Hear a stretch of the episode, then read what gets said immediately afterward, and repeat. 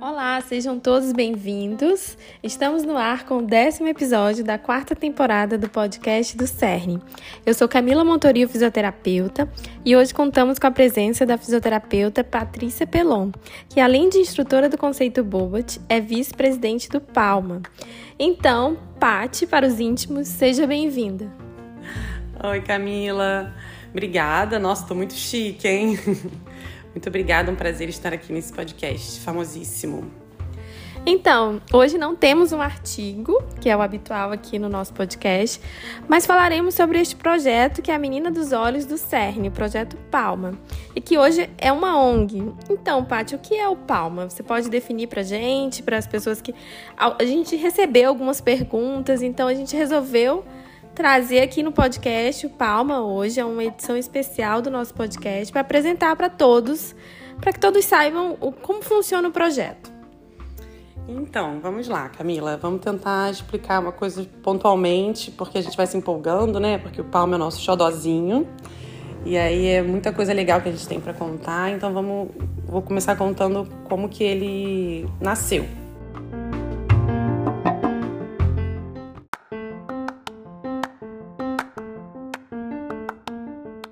Aqui no CERN, como acho que muita gente aqui sabe, a gente ministra o curso básico pediátrico, baseado no conceito neuroevolutivo do Bobat. E a gente tem semanas é, de prática e a gente traz crianças para a gente atender aqui no curso. E a instrutora sênior, coordenadora Tereza, que dá esse curso há muitos anos, sempre é, teve umas crianças que ela atendia gratuitamente é, periodicamente, assim, né? Não só nos cursos.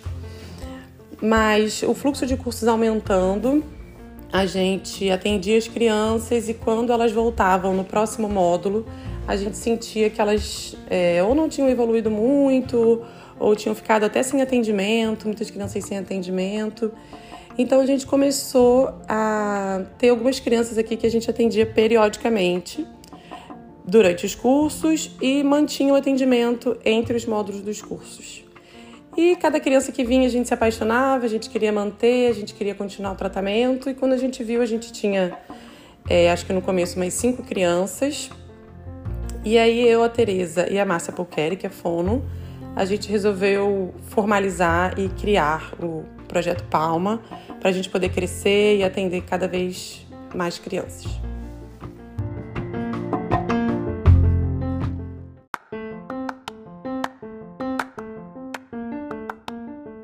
E quais são os programas então que existem dentro do Palma? Como eles funcionam? É, as crianças que têm. A, maioria das crianças que a gente atende aqui, elas têm paralisia cerebral. E acho que a maioria das pessoas que ouvem nosso podcast são ou familiares ou terapeutas, sabem a quantidade de equipamentos e de tudo que as crianças precisam para manter a postura, seja para ficar de pé em casa, seja uma cadeira, para se deslocar, seja uma cadeira de banho. Então, como a gente recebia muitas doações de equipamentos, a gente começou a. a gente empresta os equipamentos para as crianças carentes poderem né, ter esse, esse contato e ter essa oportunidade de ter uma boa cadeira, um bom stand. E o que acontece? As crianças crescem e aí elas perdem, né? Vão ficando, os equipamentos vão ficando pequenos, tem que comprar uma outra cadeira de roda, tem que trocar a cadeira de banho. E aí a gente pega esses equipamentos de volta, reforma e aí empresta para uma outra criança menor que porventura caiba nesse equipamento. Então a gente chama de reuse. É o nosso projeto que a gente doa equipamentos, empresta, né? E pede para as mães, quando não usarem mais, quando a criança não couber mais, ou se por algum motivo não estiver mais usando na rotina, que volte para que a gente possa ajudar é, outras crianças. Isso, quem tiver algum equipamento para doar, é só entrar em contato com a gente. Né? E quem faz o Palma também? Quais são os outros profissionais? Né? Eu sou uma das fisioterapeutas aqui do Palma, a Patrícia também. E nós temos outros terapeutas. É, você pode falar um pouco quem são, Patrícia? Com certeza. A gente tem a Rosiane, né? A Rose, que ela é físio também desde o começo, que ela tem, quando a gente começou a atender aqueles primeiros pacientes, ela já estava aqui com a gente. E daí a gente formalizou e ela continuou e continua. É, agora nós estamos com a Amanda, que é a TO, e a Bruna, que é a Fono. Também para aumentar nossa equipe aí. E durante os cursos, né, alguns, alguns desses cursos a gente também teve já o acompanhamento de duas profissionais que vieram ajudar as mães, né, dar um apoio, um apoio psicológico, que é a Flávia, e também uma professora de educação física. E aí a gente tem alguns projetos para o futuro, né, Patrícia? Você pode também falar um pouquinho? Então, é, nossa, nosso começo a gente olhava para as crianças, né? A gente pensou em dar as terapias, fiz o fone TO para as crianças. Mas é claro que a gente já tinha esse plano em mente, né, de, de poder dar uma, uma assistência e um olhar para essas mães também, né? 99% são as mães que trazem. É, e então a gente começou a pensar como que a gente poderia ajudá-las, de ensiná-las a fazer é, até em, em, relação às crianças ou algum projeto delas elas começaram aqui a fazer aula de crochê para poderem vender, uma mãe ensinando a outra. A Flávia veio para somar com a psicoterapia em grupo, que é muito legal, elas todas gostam muito. É, a professora de educação física aproveitou que elas ficam aqui esperando as crianças na terapia e fez um alongamento, uns exercícios. A gente teve uma, um super dia das mães, que a gente ganhou uma doação e a gente fez um dia da beleza para as mães. Então elas fizeram cabelo, maquiagem, unha. Então a gente, esse é um projeto que a gente gostaria de crescer ainda um pouco mais, mas a gente está começando a olhar para essas mães e ajudá-las também é, de todas as formas, né? Não só ter um momento de prazer, de se cuidarem, de olharem para elas mesmas, como para elas conseguirem ajudar melhor os seus filhos também. Então, Palma tá, tá crescendo para esse lado também, olhando para as famílias e para as mães principalmente. Então, e para isso a gente precisa que o projeto cresça. Então, quais são as formas de doação, Paty? Assim, você pode detalhar? A gente tem algumas outras algumas formas, além de uma doação direta, mas tem, existem outras, se você quiser falar um pouquinho sobre isso. Muito bem. É, como a gente é muito em família, né? A gente fica pedindo ajuda para os amigos. O meu irmão, ele fez uma, uma imagem de uma blusa, que é empatia, respeito, inclusão e amor, que vocês já devem ter visto no, no nosso Instagram lá. E essa venda das camisas ela é 100% revertida também para o projeto. A gente tem uma camisa também do Bobat, que também ela é 100% revertida. Então, a, a venda das camisas ela é para ajudar a gente, o tratamento das crianças ou o que a gente precisar.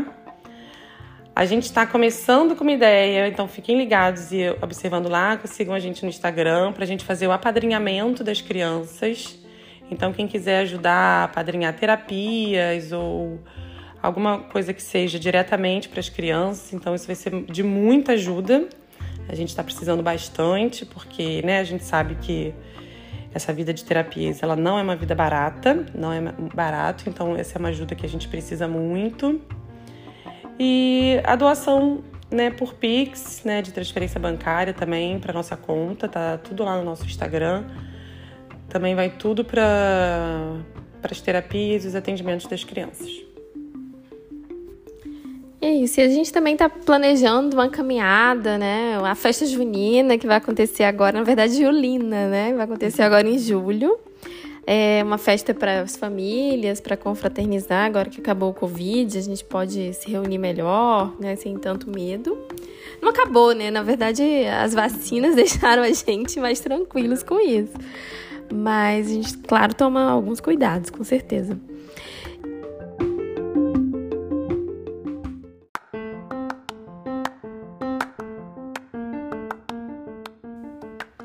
E agora quero convidar a Eliane, mãe da Alice, uma das crianças do Palma. A Alice tem 7 anos e já está conosco há quase 3 anos. Seja bem-vinda, Eliane. Conta para nós como tem sido participar do Palma.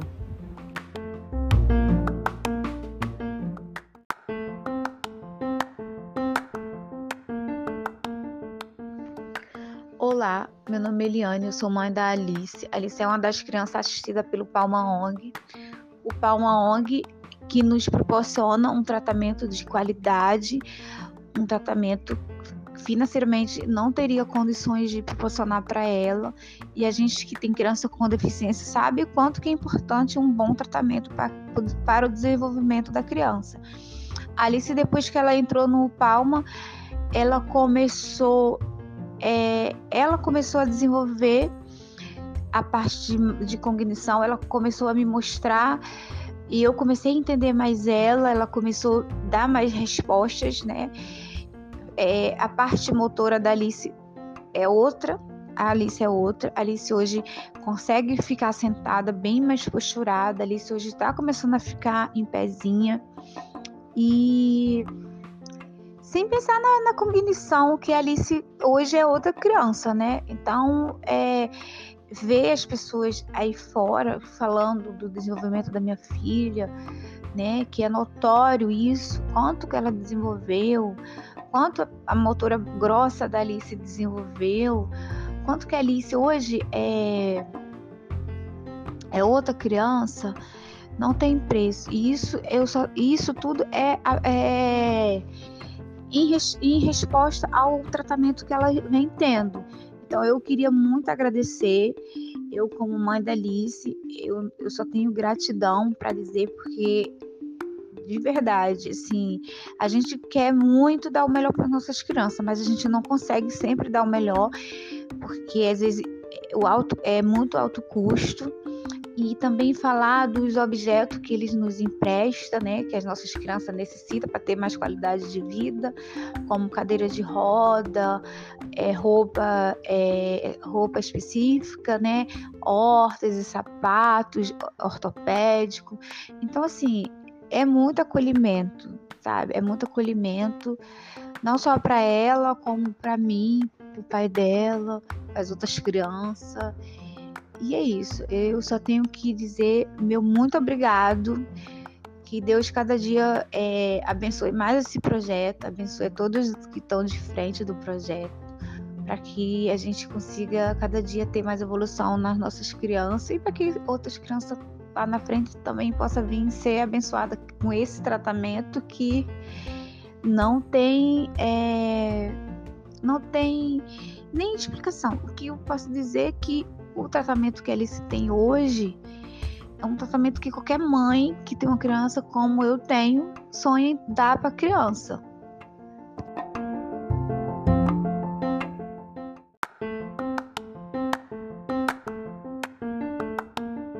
Então, gente, chegamos ao fim do nosso episódio e obrigada a quem nos ouviu, obrigada Patrícia.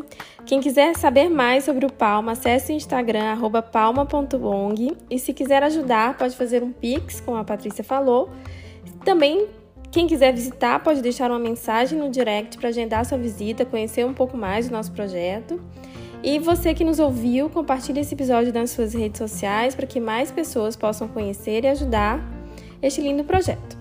E, gente, a nossa temporada chegou ao fim. Eu agradeço a todos vocês por me ouvirem aqui, ouvirem os nossos convidados. E para quem perdeu algum episódio, basta acessar o canal do CERN no Spotify e maratonar nas férias. Eu vejo vocês na próxima temporada. Até mais!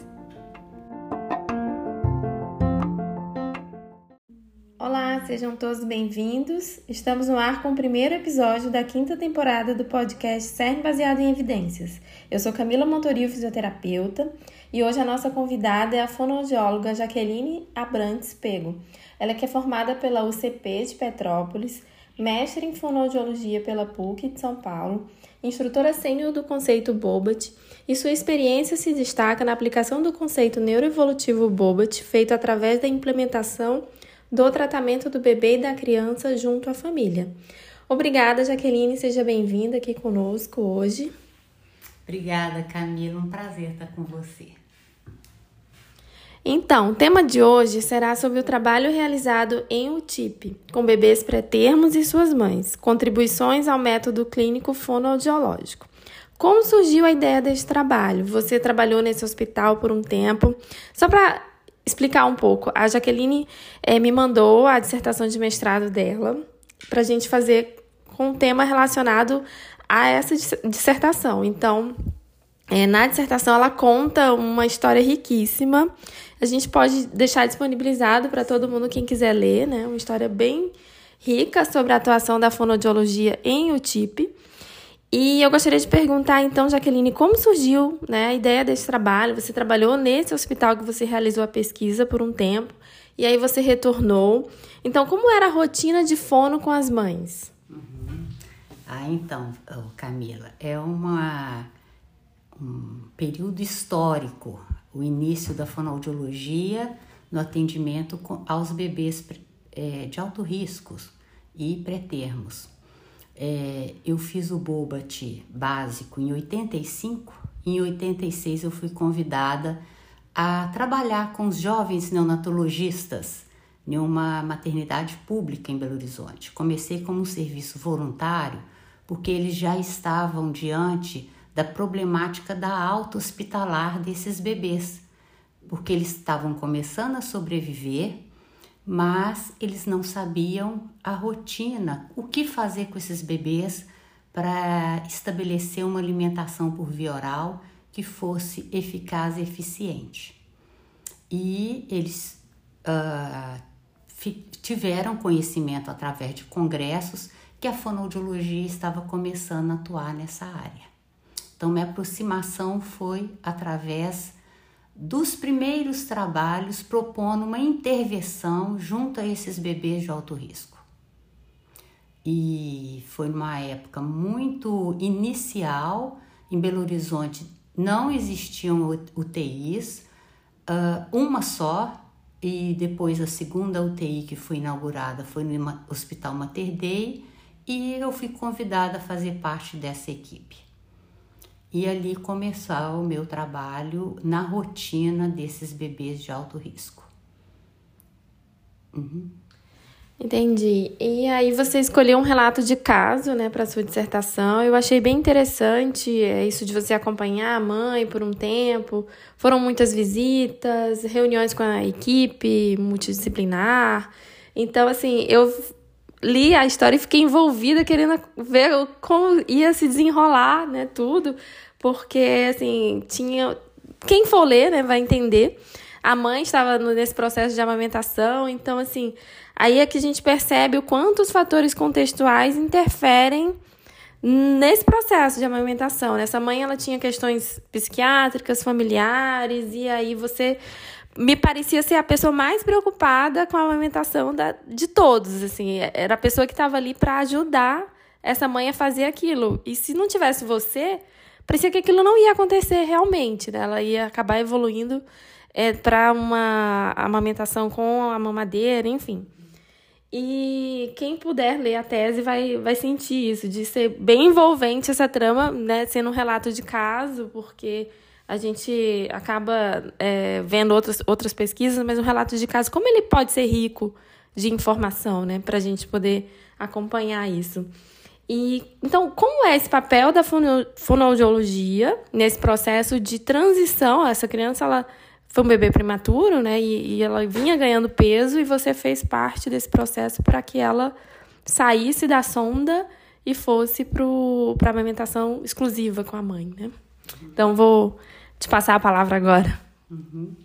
Então, Camila, é, foi um privilégio para mim escrever a respeito do meu trabalho nesse mestrado, porque, por um lado, eu tive a oportunidade de organizar toda uma experiência que eu já tinha de 10 anos em atendimento em UTI neonatal. E, por outro, também aprofundar no conhecimento do qual é a função materna junto ao bebê. Porque no meu mestrado eu estudei, aprofundei no estudo de psicanálise e a linha de pesquisa Winnicott. A, a inserção do fonoaudiólogo em uma UTI neonatal possibilitou a nós profissionais a abertura de uma nova clínica e porque nós passamos a atender esse bebê na urgência, na emergência e as famílias também. Então, uh, é prioritário que esse profissional, quando ele vai atender numa UTI, ele tenha um vasto conhecimento da mecânica de sucção, tanto no seio como na mamadeira, como também toda a parte clínica do bebê, uh, se envolver com os membros da equipe e também buscar uma aproximação da problemática que a família está vivenciando com a internação dessa criança, na, da criança ou do bebê numa UTI neonatal. E quando ah, fundei esse serviço no Mater Dei, ah, a minha participação era: eu chegava antes da dieta para observar o bebê, permanecia fazendo a minha intervenção durante o horário da dieta e permanecia após a dieta para ver o resultado da minha intervenção, para só então prescrever a rotina do bebê para o dia a dia voltava mais uma ou duas vezes na UTI para acompanhar a necessidade daquele bebê, da equipe ou da família. Então, assim, um processo de muito envolvimento, de muita intensidade que esse tipo de caso exige do profissional. É, e muita paciência, né?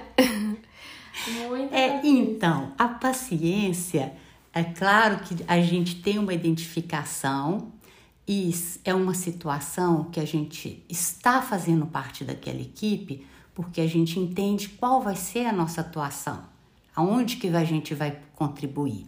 E a paciência é muito interessante, porque a, o ritmo do bebê vai deslizando para dentro da gente.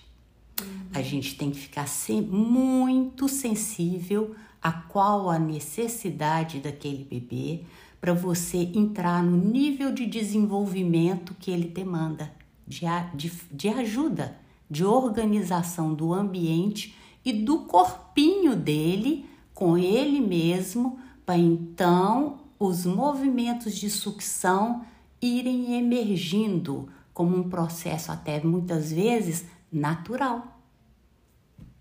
É. E uma frase que eu achei importante, como você falou que estudou muito a questão né, de psicanálise, foi uma frase que você destacou de Winnicott, que foi a tarefa de ser mãe é impossível de ser ensinada. E você tá ali com aquela mãe precisando né, ser ensinada, mas é uma, é, um, é uma questão muito sutil de você estar tá entre o bebê e a mãe para ajudar nesse processo de amamentação. Achei isso muito interessante e até perceber esses sinais também do bebê.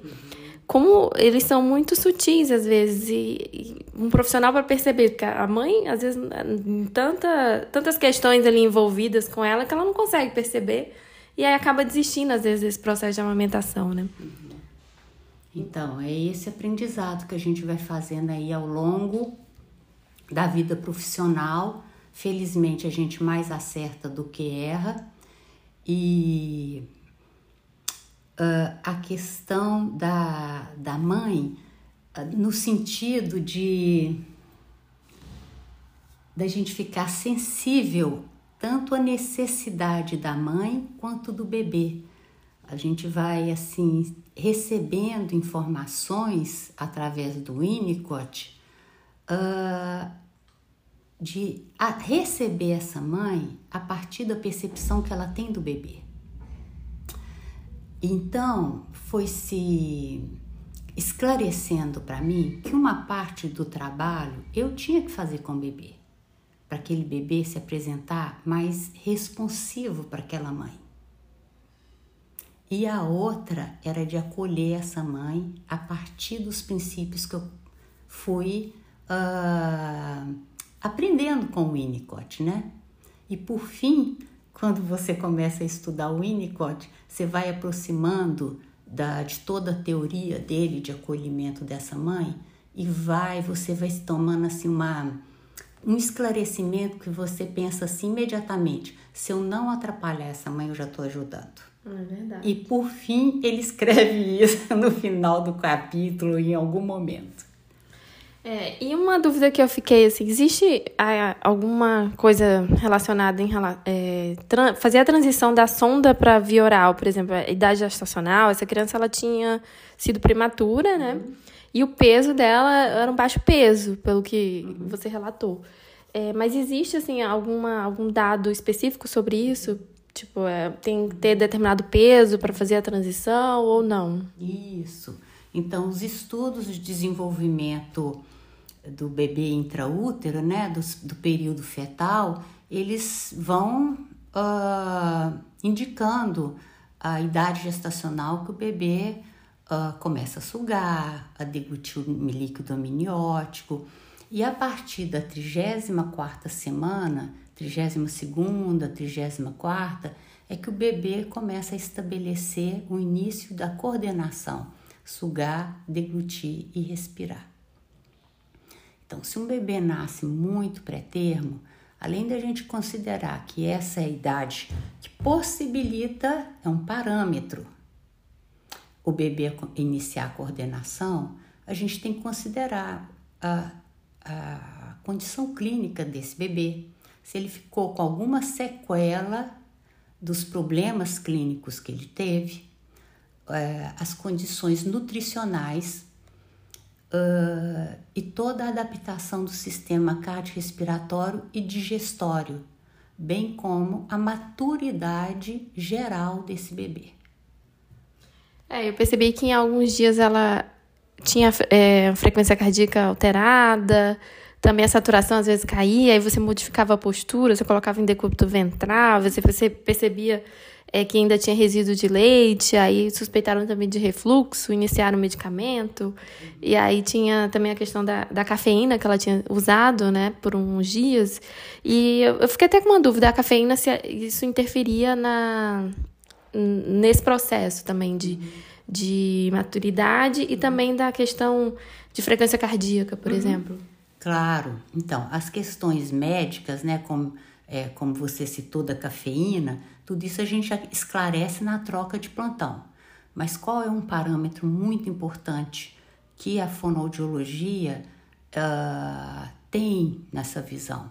O bebê, ele, uh, o pro, ele está em um processo de aquisição de uma sucção nutritiva eficiente é um bebê que teve condições graves, muitas vezes foram entubados, né?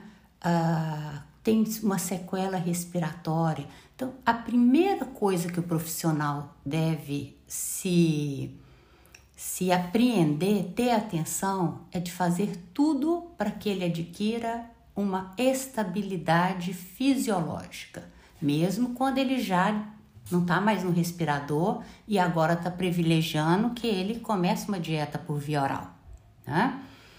Tudo que você vai fazer é para que esse bebê se mantenha esta, estável, porque um bebê a gente quer que ele atinja a homeostase, que é o estabelecimento dos ritmos. Ao mesmo tempo, se ele está mais estável, as questões de sono e vigília também começam a ser estabelecidas e a própria sucção, você fazendo algo que seja dentro do nível de maturidade dele, vai ajudar esse bebê a ir estabelecendo esses ritmos.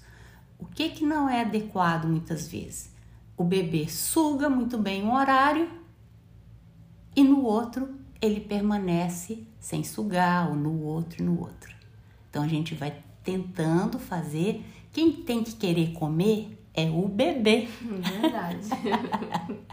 tem que ser uma coisa muito gostosa, porque a gente tem que considerar que o bebê tem memória. Uhum.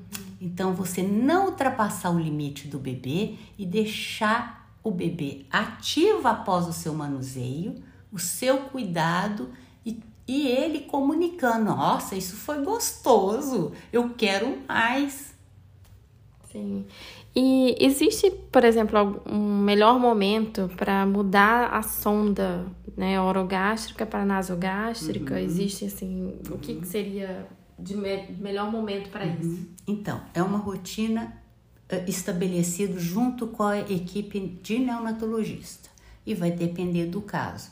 Mas usualmente quando o bebê começa a ser liberado, vamos dizer assim, para a fonoaudiologia trabalhar, privilegia passar a sonda nasogástrica e a, o oral ficar mais liberado. Mais livre, né? É, para esse bebê tocar a face, levar a mãozinha na boca e tendo reconhecimento dessa região de uma forma mais prazerosa uhum. durante a dieta por sonda. Porque às vezes ele ainda está na dieta exclusiva por sonda, mas a gente já vai tendo cuidado de associar a, a face, a boca, à saciedade gástrica. É, às vezes, assim, até pra gente que é físio, respiratório, que trabalha também com esses bebês, a sonda nasogástrica às vezes atrapalha a respiração, né? Por isso que também é, deve se observar isso, esses sinais de fadiga, batimento de asas de nariz. Eu imagino que seja por isso também que haja talvez essa análise. Ah, a gente precisa da boca, mas a gente também precisa da respiração para poder essa criança ficar estável, né? E a saturação ficar estável. É...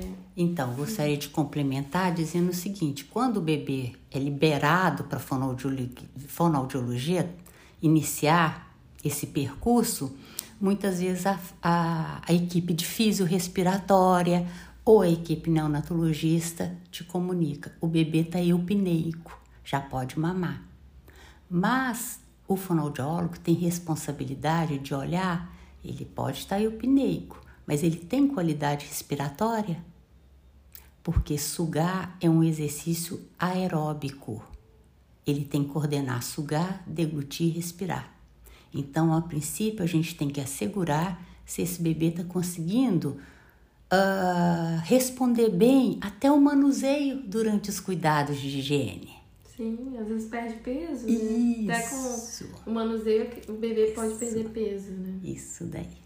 É, e assim, outra dúvida também, que é de muita gente, talvez até que não tenha o conceito neuroevolutivo, é se existe a associação entre a postura global do bebê, a postura da mãe na amamentação e a efetividade da sucção. Então, queria fazer essa, mais essa pergunta para você, Jaqueline.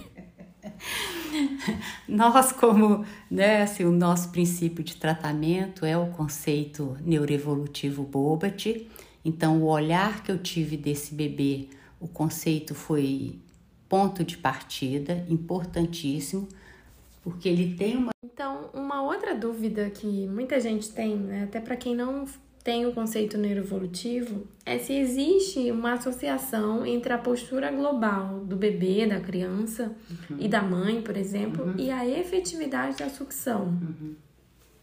Sim, existe uma relação entre a postura global com a possibilidade desse bebê facilitar esse bebê a sugar uh, com mais eficiência, com ritmicidade. Uh, inclusive, a fundamentação para isso é que um bebê termo ele nasce, ele teve a possibilidade de vivenciar intraútero até o terceiro trimestre da gestação. Então ele adquiriu a, a postura flexora e uma adiposidade. E esse bebê também praticou intraútero o sugar, deglutir e respirar. Não, respirar não, que depois que ele nasce que ele vai adaptar, né? Essa respiração, claro. Uh, e a sucção é um processo de aprendizado. O bebê nasce com os requisitos para tal, mas a experiência é que vai aperfeiçoar a sucção desse bebê. Uh, e o bebê pré-termo, não, ou um bebê gravemente enfermo. Ele nasce, o bebê pré-termo, ele nasceu num período anterior a essa postura flexora ser alcançada. Ele teve pouca experiência de levar a mão na boca, de deglutir. E o bebê gravemente enfermo, além dele ter passado por complicações, ele pode ter adquirido uma desorganização, tanto da postura global, quanto do movimento, como também da auto-organização, que faz parte também de uma resposta uh, em sucção uh, de maneira eficaz e eficiente. É, e agora que, que você falou, eu lembrei também até dessa questão da mãe também estar pronta para amamentar, porque se for um bebê prematuro, ela não estava esperando aquela né, cesariana de emergência, então aquilo, aquilo tudo interfere com o processo, né? Uhum. E até essa mãe mesmo, ela teve uma cesariana de emergência por pré-eclâmpsia, então ela teve uma recuperação ainda, né, pós cesariana, então tudo isso também interfere nesse processo. E aí afeta também a postura, o, o segurar o bebê, ela, ela não tinha até como segurar por uhum. conta de dores, enfim. E eu lembrei disso que eu lembrei da sua tese, que a gente é, leu até que a mãe, como ela também tinha problemas psiquiátricos, então tudo interferiu nesse processo, até dela é, entender que a cesariana tinha acontecido por outras questões e não por, por terem colocado sal na comida dela, né, que foi o que ela relatou para você. E ela tinha medo também do bebê ter morrido na cesariana porque ele não ia aguentar a cirurgia. Uhum. E aí eu lembrei disso agora. Mas, assim, falando sobre essa questão da postura e, e como que as, as fonoaudiólogas elas, elas podem aproveitar o conteúdo do conceito neuroevolutivo né, para prática uhum. clínica. Você que é professora, uhum. que dá a semana de fonoaudiologia, é, você pode falar um pouco mais uhum. como que é essa semana, só para elas entenderem um pouco? Então, é isso mesmo. Quando o bebê é uh, de alto risco é internado numa UTI, tanto o bebê precisa ser maternado, né? O papel do fonoaudiólogo aí tem um perfil de uma maternagem desse bebê, como a mãe também precisa ser maternada. Né? Uma, uma enfermeira que entenda de mama e mesmo a postura do fonoaudiólogo quando de encontro com essa mãe. E o cuidado muito grande é, o conhecimento que eu fui buscando para ter uma postura mais humanizadora uh, diante da equipe, diante do bebê e diante da mãe. Essa postura humanizadora, é, a conquista é, é através uh, de ir percebendo, percebendo e sentindo as necessidades dessa mãe a partir do olhar dela.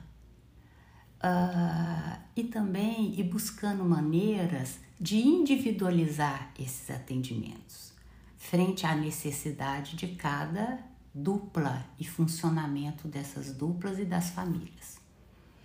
Em relação ao conceito Bobat, bom, eu sou suspeita para falar porque ele realmente uh, é, é base na minha formação e acho que os profissionais que se interessam em tratar bebês e crianças com disfunções, com problemas de alimentação, é, neuromotores, a instrumentalização pelo conceito Bobat é fundamental, porque a alimentação é algo que pertence à cabeça. A boca é um órgão muito pequeno e a fundação para esse órgão trabalhar com coordenação é o tronco e os braços e o controle da cabeça, que é adquirido gradualmente contra a gravidade. Então, o profissional ele vem para o curso para aprender o manuseio no corpo da criança e facilitar essas aquisições e, e formas também de facilitar essa alimentação e os cuidados para que esse bebê vá mudando de nível de desenvolvimento na fala, na alimentação e na linguagem. E só mais uma pergunta: é, se há algum respaldo legal que preconiza a atuação fonoaudióloga no ambiente hospitalar? Sim, fui informada hoje pelo Conselho Regional de Fonoaudiologia, que uh, esse ano foi, foi implantada a, a lei, né, a resolução, em, então foi agora em 2022 e a resolução é a 656. Ela foi, uh, são 10 artigos para regulação e atuação, né, e aí esses artigos vão pontuando tanto as atribuições como as responsabilidades do fonoaudiólogo para atuar em ambiente hospitalar. Ah, que maravilha. É, acredito que aqui no Rio também, né? Essa resolução sim, é de Minas, é, mas acredito que é, aqui com certeza é, já deve ter alguma coisa sim, também. deve ser nacional. Então é isso. Muito obrigada, professora Jaqueline. É, Foi ótima a nossa você, gravação. Camila. Até que enfim a gente conseguiu isso. gravar, né? Aproveitei que ela tá aqui no Rio. As ordens. E chegamos ao fim, gente, do nosso episódio. Obrigada a quem nos ouviu. Jaqueline, você quer deixar algum contato? Você tem o seu Instagram ou tem um e-mail? É, meu e-mail é jaquelineabrantespego.gmail.com e WhatsApp também, Facebook. Não, mas aí o WhatsApp não, deixa não. pra depois. então, se você gostou. Sem problema. A gente tá rindo aqui, gente. Então, se você gostou desse episódio, compartilhe esse episódio, compartilha com seus colegas. Se tiver alguma dúvida ou sugestão de outro tema, um comentário, pode mandar uma mensagem no Instagram do cerne.cursos. Sim, o Instagram do Cerne voltou. E ativem o sininho das notificações, porque toda quarta-feira tem conteúdo para vocês e eu espero todos vocês aqui no próximo episódio. Até lá! Então, chegamos ao fim do no nosso episódio. Muito obrigada, professora Jaqueline. Por Até que enfim a gente conseguiu gravar, é. né? Aproveitei que você está aqui no Rio. É, você quer deixar seu Instagram para contato? Posso. É arroba Jaqueline Abrantes Pego. E também pode disponibilizar minha dissertação de mestrado. Isso, a gente vai colocar lá no site do CERN, né? cern.fst.br, que aí a gente tem o episódio de hoje e a dissertação da Jaqueline. Leiam, porque tem muitos detalhes interessantíssimos, pra, é principalmente para quem é fono, até para quem não é fono, claro. Eu aprendi muita coisa lendo. E se você gostou desse episódio, compartilha com seus colegas. Se tiver alguma dúvida ou sugestão de tema ou comentário, pode mandar uma mensagem no Instagram do arroba cerne.cursos. Sim, o Instagram do Cerne voltou! Que bom, graças a Deus! E ativem o sininho das notificações, porque toda quarta-feira tem um conteúdo para vocês. E eu espero todos vocês no próximo episódio. Até lá! Olá pessoal, aproveitando que o Instagram do CERN está de volta, eu vim aqui direto para as minhas férias convidar você para ouvir o podcast CERN baseado em evidências. Se você ainda não conhece o podcast ou perdeu algum episódio, essa é a sua chance de colocar tudo em dia antes da próxima temporada. E para isso, basta você acessar o canal do CERN no Spotify ou o site cern.fst.br. Não deixem de conferir. Olá pessoal, aproveitando que o Instagram do CERN está de volta, eu vim aqui direto das minhas férias convidar você para ouvir o podcast CERN baseado em evidências. Se você ainda não conhece o podcast ou perdeu algum episódio, essa é a sua chance de colocar tudo em dia antes da próxima temporada. E para isso, basta você acessar o canal do CERN no Spotify ou o site cern.fst.br. Não deixem de conferir. Olá, pessoal, boa noite. Estamos no ar com o primeiro episódio da quinta temporada do podcast CERN Baseado em Evidências. Eu, Camila Montoril, estou de volta e a nossa primeira convidada é a fonoaudióloga Jaqueline Abrantes Pego, mestre em fonoaudiologia pela PUC e instrutora do conceito Bobat. O tema de hoje será sobre o trabalho realizado em UTI com bebê, bebês pré-termos e suas mães, contribuições ao método clínico fonoaudiológico fonoaudiológico. O episódio de hoje está imperdível e você pode ouvi-lo no canal do CERN do Spotify ou aqui mesmo no link da bio do Instagram cern.curso. Esperamos vocês lá! Olá, pessoal, boa noite! Estamos no ar com o primeiro episódio da quinta temporada do podcast CERN baseado em evidências.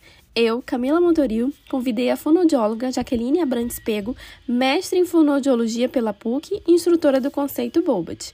O tema de hoje será sobre o trabalho realizado em UTI com bebês pré-termos e suas mães, contribuições ao método clínico fonoaudiológico. Você pode ouvir este episódio no canal do CERN no Spotify ou aqui mesmo no link da bio do, do Instagram, cern.cursos. Esperamos vocês lá!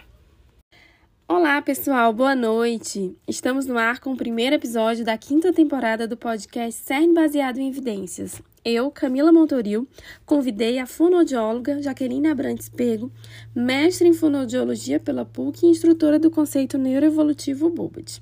O tema de hoje é sobre o trabalho realizado em UTI com bebês pré-termos e suas mães, contribuições ao método clínico fonoaudiológico.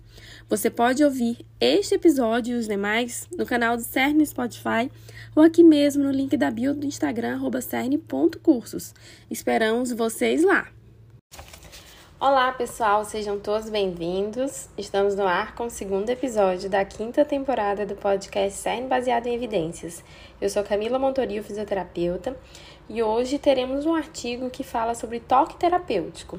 O título do artigo em português é Significado do toque na fisioterapia pediátrica, artigo da professora Gay Girolami, e ele foi publicado em maio de 2022, ou seja, um artigo super recente, né? Foi publicado esse ano. E lembrando que esse artigo está disponível para vocês no site cern.fst.br. Então, achei o artigo super interessante, mas é um artigo bem denso, bem teórico. Então, é, não é um artigo, uma pesquisa clínica, mas está baseado em várias pesquisas. Eu acho que é um artigo é, de leitura obrigatória para todos os fisioterapeutas que trabalham com fisioterapia pediátrica, principalmente. Então, vamos começar é, o próprio artigo ele já inicia falando que a mudança no referencial teórico das últimas décadas né, e as pesquisas recentes em fisioterapia pediátrica criaram um certo debate em torno do toque terapêutico. Então, qual é o papel ou a necessidade de manuseio para essas crianças? Isso limita ou interfere na aprendizagem e o desenvolvimento delas? Né?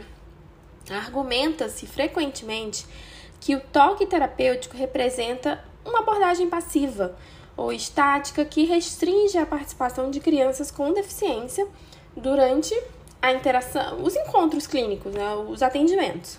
E aí isso acaba levando à diminuição da participação em casa, na escola e na comunidade. Então, assim, eu não concordo com isso. E o artigo justamente também não concorda.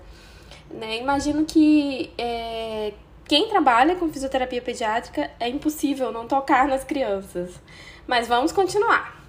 O toque, segundo o artigo, segundo as pesquisas, fala que ele pode até parecer controlador, coercitivo, e aí ele está né, associado, que, que, que, se chama muitas vezes do, do toque na, no atendimento de é, hands-on, né, quando você coloca a mão no paciente. E, no entanto, ele também pode ser entendido como um fenômeno que surge de uma conexão entre o movimento, a percepção e a ação. E os autores acreditam que o significado do toque terapêutico e o seu impacto para as crianças não foram considerados a partir dessa perspectiva mais profunda, de uma conexão mesmo, né?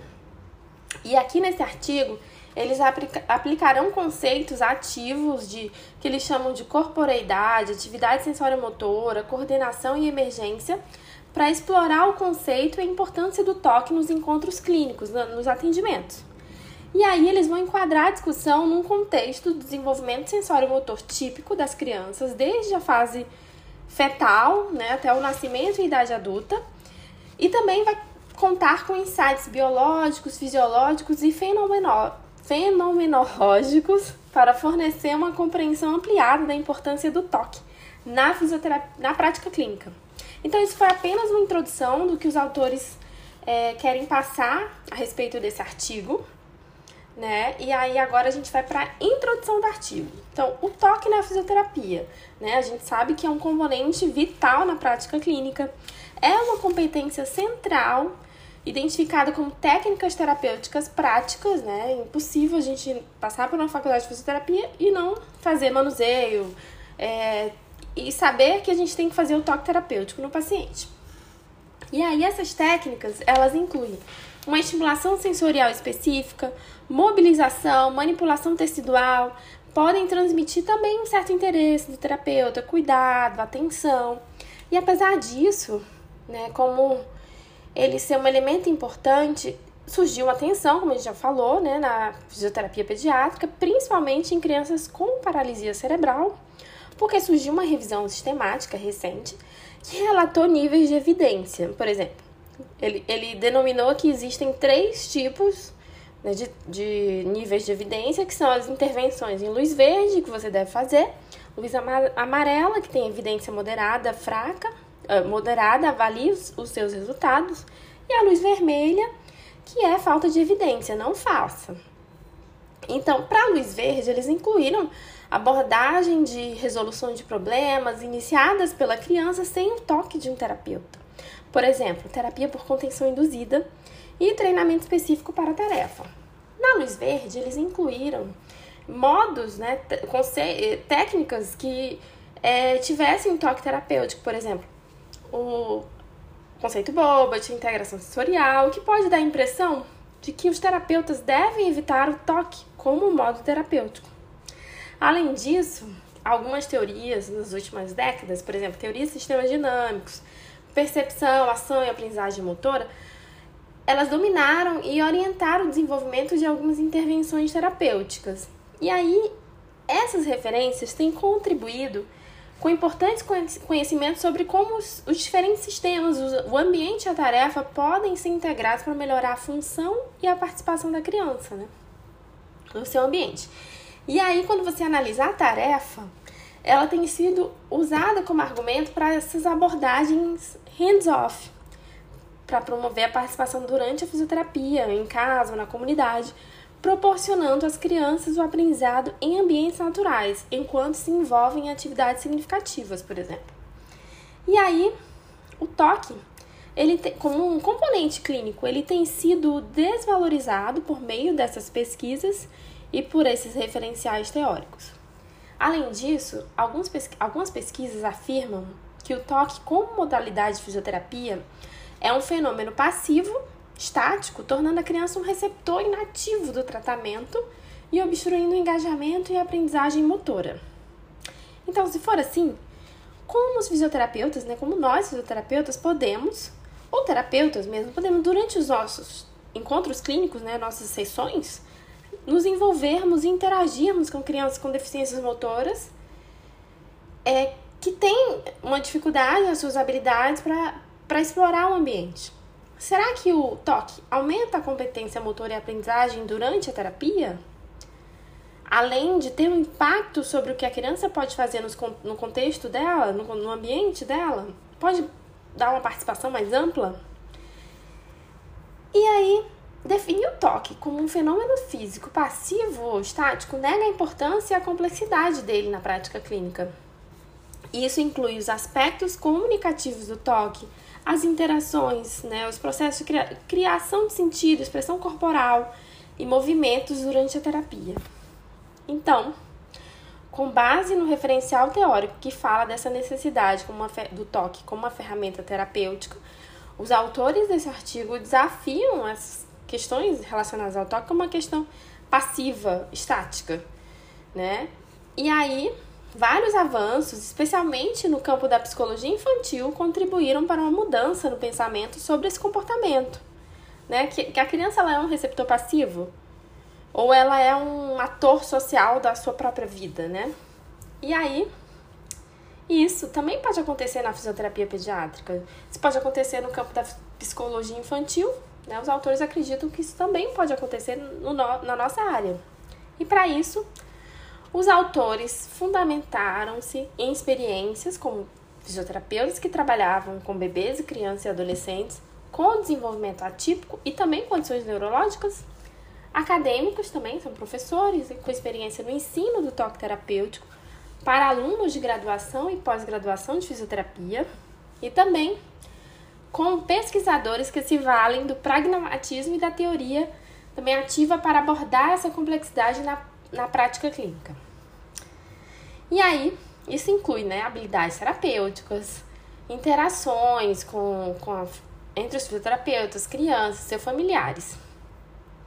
Então, são pesquisadores da Noruega e dos Estados Unidos que fiz, é, destacaram todas essas questões e estão é, colocando aqui nesse artigo propondo uma abordagem incorporada, que eles chamam e que a gente pode ver na tabela 1 várias definições operacionais desses termos e conceitos relacionados a essa estrutura incorporada ativa.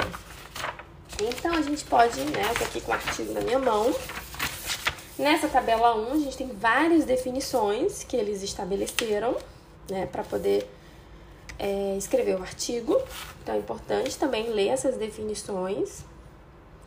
E aí, a partir dessa perspectiva mais ativa do toque, eles propõem que o toque envolve sim aspectos distintos do contato físico. Né? Durante o, o processo de interação entre o fisioterapeuta, a criança e os pais, e a questão não é se o toque é uma abordagem passiva ou estática, mas sim o toque com uma abordagem para envolver e facilitar os movimentos e também a participação da criança durante a terapia. E isso pode aplicar a outras áreas da fisioterapia também.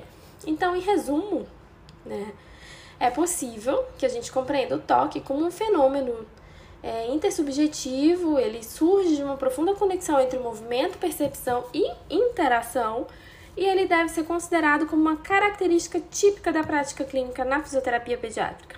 Assim, eles aplicarão conceitos ativos de, que eles chamam de corporeidade, é, agência sensório-motora, a gente vai traduzir ao pé da letra, seria isso, coordenação e emergência para explorar o conceito e importância do toque no, na terapia. E aí, eles vão colocar também na discussão o desenvolvimento motor típico das crianças desde a fase fetal até a idade do nascimento, a idade adulta, adulta e como as crianças típicas adquirem também conhecimento sobre si mesmas, como interagem com as pessoas e o seu ambiente por meio do toque e da interação. Então, é, se a gente fosse basear é, na primeira infância, né, para esse artigo, a comunicação, a compreensão e o estabelecimento de relacionamentos com os outros como indivíduos, ela se dá na primeira infância. E aí eles discutem como as crianças com desenvolvimento atípico ou com condições neurológicas, né, eles separam aqui, eles têm menos capacidade de obter esse conhecimento, né? Na verdade, esse desenvolvimento, se a gente for traduzir assim, acho que seria melhor. E aí, como isso pode orientar a fisioterapia para essa população? Né? Se essas crianças com desenvolvimento típico, elas se desenvolvem dessa forma de se relacionar na primeira infância, as crianças com PC ou com outras alterações também podem é, ter uma dificuldade maior, né? já que na, na primeira infância elas não vão ter esse desenvolvimento. E aí também eles vão ter insights biológicos, fisiológicos e fenomenológicos para ter uma compreensão ampla do significado do toque na prática clínica. Então, assim, só para começar o artigo, é um artigo bem longo, como eu já falei, bem teórico, eles dão uma breve introdução sobre o que é esse conceito de corporeidade relacionada ao toque. Eles não querem é, elaborar esse conceito de forma muito detalhada, até porque eles têm a referência do que seria isso, né, no artigo. Então, vamos lá para o toque como uma perspectiva ativa integrada. Né? Deixa eu beber um pouquinho de água aqui.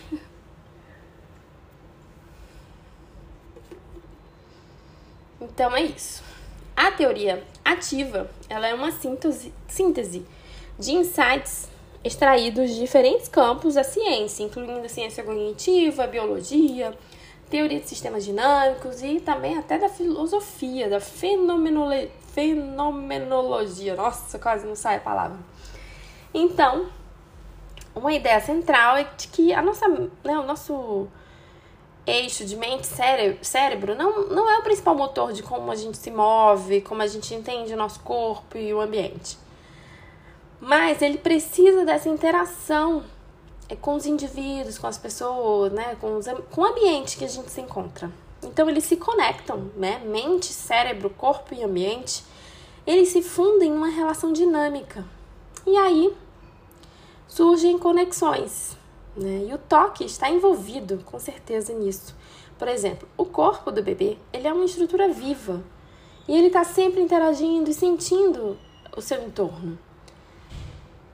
Então, é, não há um, um, sistema limitado onde as entradas vão direto né, para o cérebro somente. Ele, eles geram respostas no corpo inteiro. Por exemplo, algumas pesquisas mostram que o toque físico por exemplo, massagem no bebê por 15 minutos diários geram melhora no ganho de peso num bebê prematuro, no desenvolvimento neurocomportamental. Além disso, eu achei isso muito interessante. O toque por meio de estimulação visual, por exemplo, olhar para o bebê, contato visual, isso inicia ajustes hormonais, musculares por todo o corpo que criam sensações interoceptivas relacionadas com experiências e orientam respostas. Eu achei isso incrível, né? O, o, o contato visual ser um toque também. E aí, isso significa que os vários fatores do bebê, vários, vários fatores, não, vários sistemas biológicos do bebê, como é, músculo esquelético, neuromuscular, imunológico, circulatório, endócrino, eles são influenciados entre si. E esse sistema, né, a partir dessa perspectiva ativa e integrada, eles são dinâmicos, eles são autônomos e eles são auto-organizados. O que significa que eles podem crescer, desenvolver e mudar a sua estrutura com base na exposição e respostas a circunstâncias externas ou internas. Interessante isso, né? Também achei muito interessante. Principalmente essa questão do toque no olhar, já falei de novo. Porque realmente eu achei muito legal isso. Então, assim como todo o corpo da criança, incluindo a sua interação com o ambiente, isso contribui para a progressão, para o desenvolvimento na primeira infância ao longo da vida. Então é muito importante, por isso que é muito importante até as mães fazerem é, massagem nos seus bebês, né? Chantá-la, isso aumenta a interação com o bebê. Isso é muito bom. E aí, é, essa entidade, né, que a gente chama de entidade mente, cérebro, corpo, vai além da superfície externa do corpo e transcende a si mesma. E aí isso se incorpora parcialmente ao ambiente. Então, essa incorporação ela decorre de um alto nível de sensibilidade, ela tem uma capacidade de percepção e adaptação que amplia o alcance do toque físico. Isso é muito filosófico, né, gente? Então, assim, quando duas pessoas estão presentes, como né, uma sessão de terapia, por exemplo, isso que ele quer dizer aqui, fisioterapeuta, crianças e até pais, eles estão mutuamente acoplados. Isso aqui me lembrou até, por exemplo, quando a gente faz uma sessão que às vezes entra o irmão que fica aquele caos, aquela família caótica, né? Se a gente é, lembrar de, de uma situação parecida. Então, assim, ali tá todo mundo interagindo. Você tá atendendo o paciente, mas tem o irmão, tem a mãe, às vezes tem a avó, enfim. E isso tudo vai sendo, é, segundo o artigo, né? Vai sendo incorporado na sessão, entendeu? É, então, eles aprendem, ele mesmo fala aqui, eles entram em um estado corporal que incorpora os corpos percebidos dos outros e aprendem sobre si mesmos e seu parceiro a partir dessas experiências. Interessante. Então, isso, de acordo com um autor, do, que é referência aqui nesse artigo, essa capacidade de conectar ela é essencial para a compreensão social e processos compartilhados. E aí, isso é referido como uma criação participativa de sentido, né? fazer sentido e uma incorporação mútua. Então, a fisioterapia pediátrica ela pode ser vista como uma forma de participação de sentido, assim, de criação de sentido, né? Onde a sensibilidade, diferentes modalidades de toque formam uma base importante para melhorar o desenvolvimento. Então, agora a gente vai para outro tópico. O significado do toque para o desenvolvimento infantil. Então, tendo apresentado o conceito ativo de integração né, na sessão anterior, nesta sessão eles mostram primeiro como a integração, essa corporificação, se conecta ao toque no início do desenvolvimento, ou seja, como as particularidades do desenvolvimento sensório-motor, movimentos e percepções são importantes para como o feto e o bebê se relacionam com o ambiente. Em segundo lugar, eles mostram como o toque é constituído por affordances do ambiente. E por último, relacionam o toque com a interação social. Vamos lá. Né? Primeiro top, top. Eita! Primeiro tópico, eu tô falando tanto toque que acabou confundindo aqui. Então, emergência do toque, da ação e do eu incorporado no início do desenvolvimento. Então, agora a gente vai falar um pouco mais de desenvolvimento. o toque ele é o primeiro sentido a se desenvolver e evoluir né, no útero, como o desenvolvimento do sistema nervoso. O embrião, mais tarde um feto, ele recebe entradas de toque de forma muito sensorial. Antes que os olhos, ouvidos se desenvolvam, esse embrião responde à estimulação da pele através do, da pressão, do toque do líquido amniótico, bem como da parede uterina e do alto toque. Né? Bebê se toca dentro do útero também. E aí tem sido sugerido que a estimulação dos sistemas sensoriais, né, nessa maturação, contribui para o desenvolvimento estrutural e funcional do sistema nervoso. À medida que o embrião se transforma em feto, começa a emergir a capacidade de regular suas interações com o ambiente uterino. Essa regulação ela é uma forma de, de uma forma de é, ação né, emergente em um nível biológico, ela é coordenada pela evolução das capacidades sensoriais e motoras, e assim permitem o feto discriminar, adaptar e reconhecer os limites dentro do útero. Então, os movimentos fetais eles são um importante mecanismo para a codependência entre o desenvolvimento fetal e o ambiente uterino. Então, o bebê ele, ele precisa se movimentar para ele reconhecer aquele ambiente para que ele continue se desenvolvendo, né? Porque aí vai gerar resposta nele a, que a gente poderia chamar de codependência, né? Então, os primeiros movimentos que começam por volta de oito semanas iniciam-se no corpo fetal, no embrionário, diria, né? E induzindo, vai induzindo mudanças da posição da cabeça, dos membros, flutuando no líquido amniótico. Isso vai criando uma série de respostas, os membros vão começando a fletir, estender, vão tocando diferentes partes do corpo, e aí a partir disso, o espaço né, vai se desenvolvendo, o espaço intrauterino diminui, esses padrões vão, ao invés de serem padrões autoproduzidos, vão sendo padrões adaptativos e autorreguladores. Então, é uma capacidade fundamental né, para essa ativação sensório-motora, é, para a capacidade de agir de forma independente. Então, os movimentos fetais, a respiração, deglutição e sucção são exemplos disso né, que vão emergindo dessa interação entre a auto-organização e o toque do ambiente intrauterino. Então, o feto ele cria sentido, né? Se a gente for falar de acordo com o artigo, ele é afetado por essa interação com o ambiente intrauterino. E assim ele começa já a se situar. Então, esse toque recíproco entre o feto e a mãe é considerado uma primeira forma de comunicação entre dois agentes sensório-motores, como o artigo diz. Então, como é importante a mãe se comunicar com o bebê desde o útero, né? O, o sentimento, até o, o sentimento da mãe quando ela está grávida também é importante para o bebê. Então, é, o toque e os movimentos, eles são importantes para esse desenvolvimento, é, para surgir uma forma primitiva de cognição, que ele também chama de sensibilidade é como se fosse o desenvolvimento da sensibilidade primária, que ela continua após o nascimento. Então, eles, estudos mostram que os bebês eles podem é, se movimentar, né, recém-nascidos, de forma adequada, é, como se fosse uma imitação, né, como imitar a produção da língua, a abertura da boca e a produção dos lábios. Então, é importante essa forma de comunicação inicial, até com recém-nascido também. E aí, a criança ela mostra sua capacidade de ser um agente sensório-motor. Eles vão desenvolvendo um esquema corporal, imagem corporal antes do nascimento, por meio dessas, desses toques né, entre o útero, posturas, movimentos, e aí depois a imagem corporal.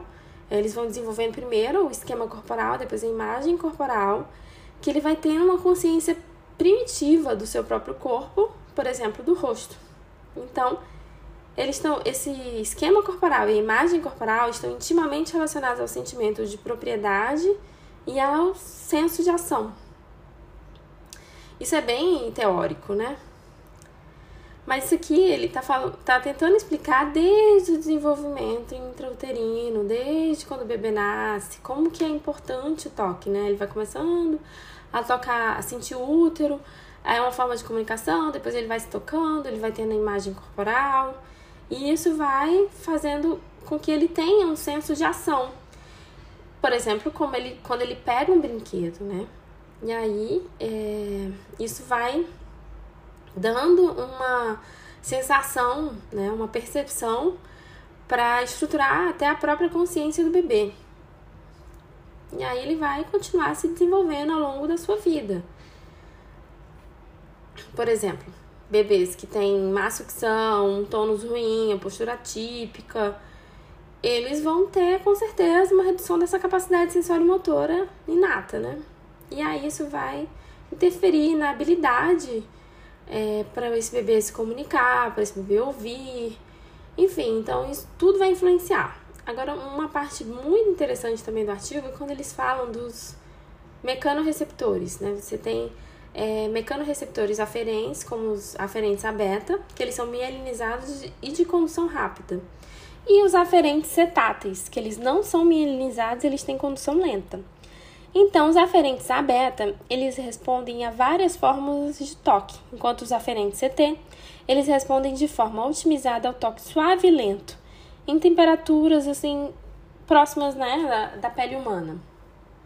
E é importante, é, eles ressaltam que os aferentes, a ativação desses aferentes CT, ele está relacionada ao afeto positivo, ao prazer psicológico, e dá origem a respostas autonômicas, neuroquímicas e comportamentais. Isso foi comprovado por uma revisão que massagens né, infantis com toque dinâmico, por exemplo, um toque leve, aplicado na primeira vértebra torácica até a última lombar, na direção reversa por 5 minutos, em vez de um toque passivo, estático, por exemplo, a mão colocada no dorso, comprimindo a primeira vértebra até a última vértebra lombar, teve um impacto positivo no ganho de peso e na redução de tempo de internação para prematuros. E outros estudos também mostraram que o toque dinâmico também são muito importantes para o bebê, diminui saturação, diminui, desculpa, diminuir não, não pode diminuir, né? Tem que aumentar. Aumentam saturação do bebê internado, por exemplo, no UTI neonatal. E aí a pesquisa, ela mostrou também que o toque dinâmico ele reduziu a frequência cardíaca nos bebês prematuros e em bebês até com 9 meses de idade. Aumentou também o envolvimento, é, atenção visual. Então, isso sugere que o toque ajuda o bebê a exercer a atividade e a comunicar preferências. É importante também a velocidade, a duração, a excursão, o ritmo do toque. Isso deve ser levado em consideração ao fazer terapia com bebês com desenvolvimento atípico. Então, esses aferentes CTs, eles são importantes para o afeto positivo e prazer psicológico. Nesse contexto, né, essa rota aferente CT, que eu já falei, eles, eles passam pelo trato espinotalâmico, isso é uma informação muito específica de neuro, e aí eles vão para uma rede de regiões cerebrais, por exemplo, é, que são regiões, a ínsula posterior, córtex temporal, são regiões de desenvolvimento cognitivo, principalmente desenvolvimento da cognição social. Olha que interessante, né? E aí, para ilustrar, o toque social, que é um aspecto da cognição social, também envolve interações entre indivíduos, né? Isso é muito legal, muito importante. E aí esse toque social pode ser visto a partir de influências obtidas, né, com o impacto do meio ambiente, relações, etc. Então, assim, se a gente for parar para ver as crianças com condições neurológicas, elas elas têm dificuldades de coordenar, de responder a demandas sociais. Elas têm né, é, questões em relação, por exemplo, elas quando elas estão num ambiente que crianças típicas estão, elas, para elas coordenarem o seu movimento em relação a essas crianças, elas têm muita dificuldade. Elas se movem é, com um padrão mais é, parecido, sem mudanças. Então, assim, ela tem uma dificuldade de perceber muito, muito dificultada. É, e aí elas, como é que elas vão se ajustar ao movimento dos outros, né? Para poder ter essa interação social também. Isso é muito interessante. É, e aí, o artigo fala, como a gente falou desses aferentes CTs, né, que eles são aferentes importantes, é importante abordá-los por meio do toque nas crianças com PC, para facilitar a consciência dos seus corpos com a intenção de promover movimentos adequados e capacidade de utilizar a facilitação social. Agora passaremos para outro tópico, né? O próprio desenvolvimento na infância, relatos do toque, materialidade e espaços na infância. Então, durante o desenvolvimento pós-termo do bebê, ele passa por diferentes fases de investigação tátil do seu próprio corpo, é, toca a si mesmo, bota a mão na boca, mão na mão, mão no joelho, mão no pé, vai é, interagindo com o ambiente, pegando diferentes materiais, diferentes objetos, é brinquedo, brinquedo redondo, quadrado, macio, áspero, e fica deitado, rola, vai passando em diferentes superfícies. Então, o, o bebê e o ambiente, eles vão, né, propiciando esse toque, esses movimentos. E aí, isso permite que ele, ele experimente mais, então ele vai reconhecendo mais o seu corpo também, né? Então, por exemplo, quando o bebê está no chão, quando ele empurra os braços para levantar a cabeça contra a gravidade, o chão tem uma força contrária, né? Uma reação. E aí, devido à sua dureza, a criança sente essa resistência, né? E aí isso dá um, uma, um estímulo tátil para a criança, né? Para ela se mover. Então, o corpo do bebê ele é tocado de várias maneiras, não apenas pelo piso, mas também pela temperatura, luz e cheiro do ambiente. Nem vou falar que, olha que interessante, porque realmente é. Isso a gente nem pensa tanto. A gente pensa mais no, nos objetos, mas não na temperatura, mas tudo isso influencia também para esse, é, esse pro desenvolvimento do bebê, né? Então aí ele fala aqui no artigo, mesmo a corrente de ar ao longo do piso fornece uma condição que desperta a consciência. Então, à medida que o bebê avança numa determinada direção, rolando, e aí o seu corpo vai né, se movendo, então a introdução de novos movimentos causa mudanças na forma como o bebê se relaciona com o chão e com o seu próprio corpo. E a criação de sentido surge, né, a criação de, de ação nessa, nessa interação entre o bebê e o chão. E aí, bebês com condições atípicas, eles têm né, maiores desafios. Eles não têm a variabilidade de movimentos os movimentos têm padrões estereotipados, não são ideais. E aí eles, eles precisam. É, a gente precisa, na verdade, considerar que abordagem terapêutica é mais eficaz para essas crianças, né? Como que a gente pode é, fazer com que eles se movimentem melhor, né? Isso foi uma reflexão minha, né?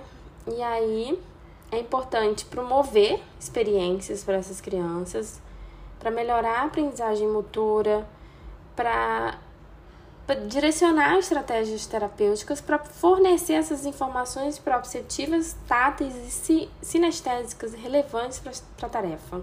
Né? E aí, um autor também fala, destaca a importância da criança experimentar várias sensações táteis sinestésicos durante os movimentos, né? em relação ao brincar, por exemplo.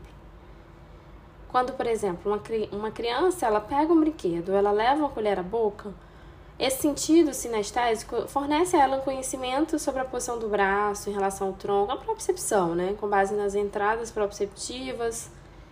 E aí, isso fornece uma, uma, um conhecimento para a criança, um sentimento de poder corporal, por exemplo, eu posso, eu não posso, eu consigo. Isso significa que a criança, por meio dessas explorações, ela tem sentido ao descobrir a, essas possibilidades e até o próprio corpo. Então, por exemplo, é, quando o bebê começa a alcançar, às vezes falta uma direção clara desses movimentos e o bebê começa a produzir também ações improdutivas. E gradualmente, quando ele desliza, quando ele bate no brinquedo, ele começa a criar movimentos que se tornam mais relacionados à tarefa, mais eficientes. Então, o bebê precisa tentar várias vezes. Ele vai, ele se movimenta muito, né? Se a gente for ver um bebê se movimentando, são muitos movimentos durante o dia inteiro, até que ele consiga coordenar e realmente fazer uma tarefa, né? Conseguir pegar um brinquedo, conseguir acionar um brinquedo. Isso né? Pode ser muito difícil para uma criança com PC espástica, por exemplo, porque muitas vezes eles não têm a capacidade de criar esse alcance devido ao aumento do tônus flexor, é, a, co é, a coativação ruim, né? E é isso. Além disso, como ele fala aqui, ele, os bebês típicos eles descobrem suas próprias possibilidades por meio de ações espontâneas do braço. E aí ele vai começando a coordenar as ações, como eu já falei, né? É...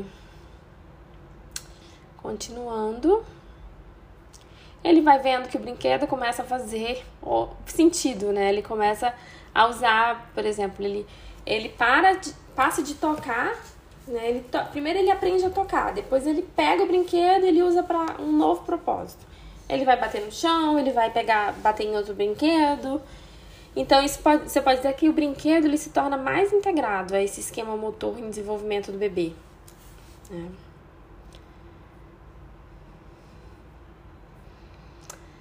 E aí, mais importante é o que isso implica no nosso papel como fisioterapeuta para crianças com desenvolvimento atípico para enfatizar essa facilitação dos próprios movimentos de acordo com uma autoindução, né, um potencial de autoindução motora.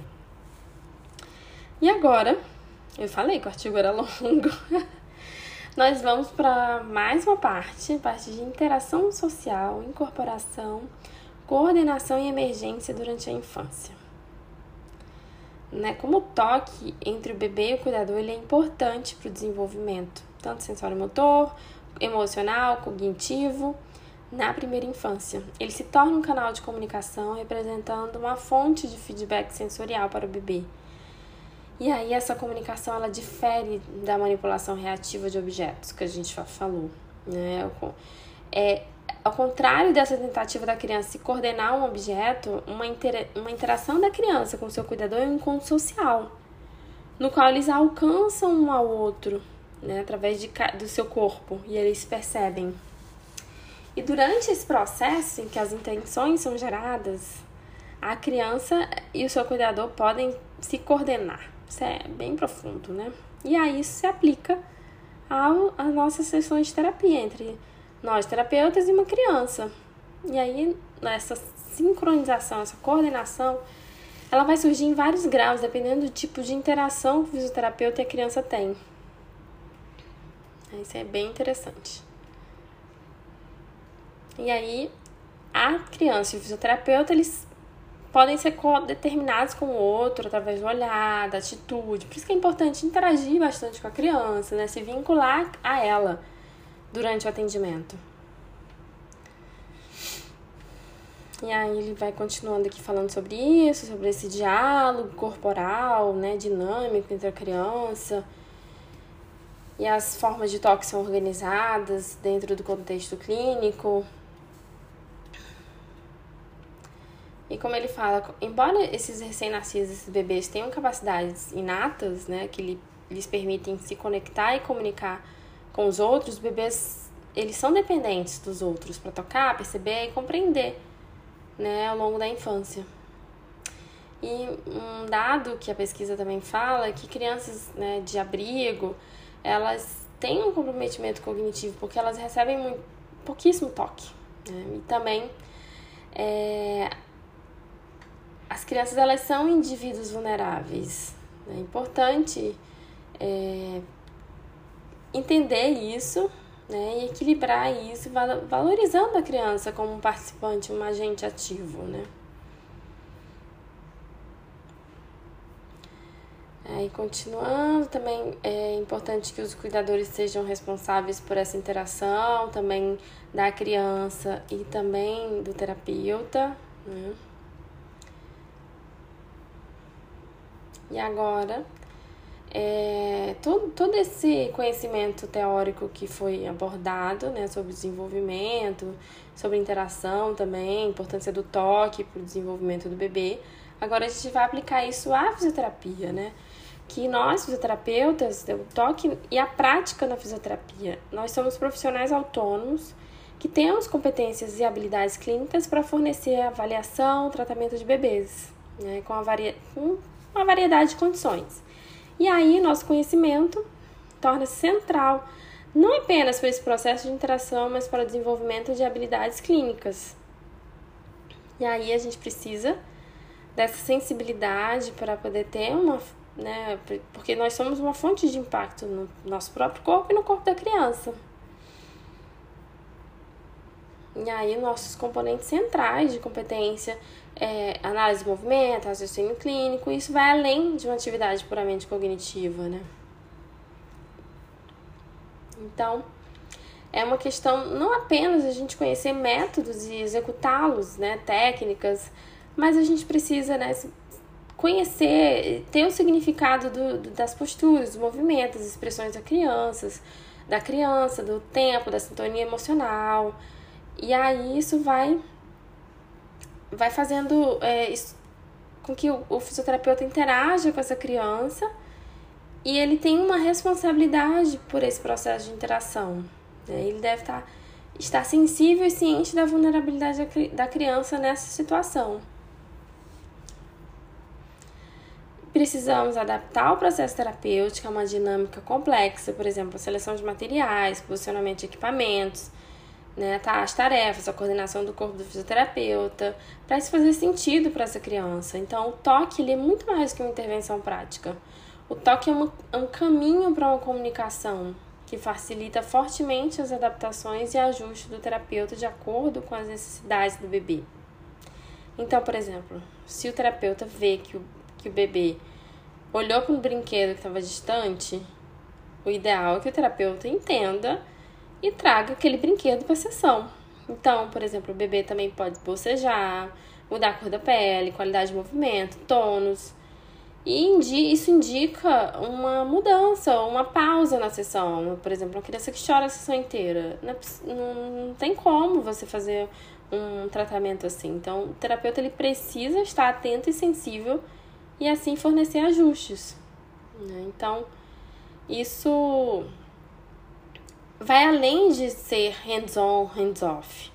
Mas isso significa que o terapeuta ele, ele vai mesclar e integrar aspectos de várias abordagens na sua atuação clínica para promover o potencial da criança. Então, cada abordagem, seja ela hands-on, hands-off, pode representar uma abordagem né, separadamente, uma abordagem reducionista para a criança como um objeto se for feita de forma mecânica, sem variações e adaptações ao contexto. E aí a criança vai ser colocada de lado. O importante é o método, né? Ou é a criança. Então, o fisioterapeuta, quando ele, ele visa promover essas habilidades de movimento, ele deve possuir uma consciência incorporada que possibilite a integração disso tudo, né? Para engajar a criança.